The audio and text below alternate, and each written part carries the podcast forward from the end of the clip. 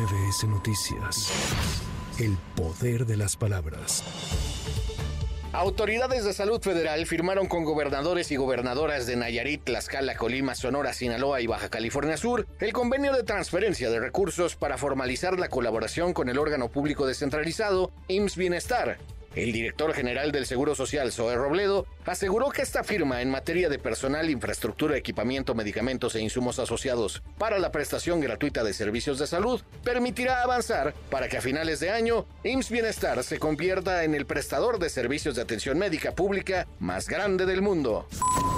Marcelo Ebrard advirtió que Andrés Manuel López Beltrán, hijo de Andrés Manuel López Obrador, no puede tomar partido en este momento luego de que rechazó su invitación para encabezar la Secretaría de la 4T. En entrevista, Marcelo Ebrard comentó sobre la visita de Pío López Obrador, que lo invitó a este segundo día de recorrido porque dialogarán para organizar las asambleas informativas en el estado de Chiapas.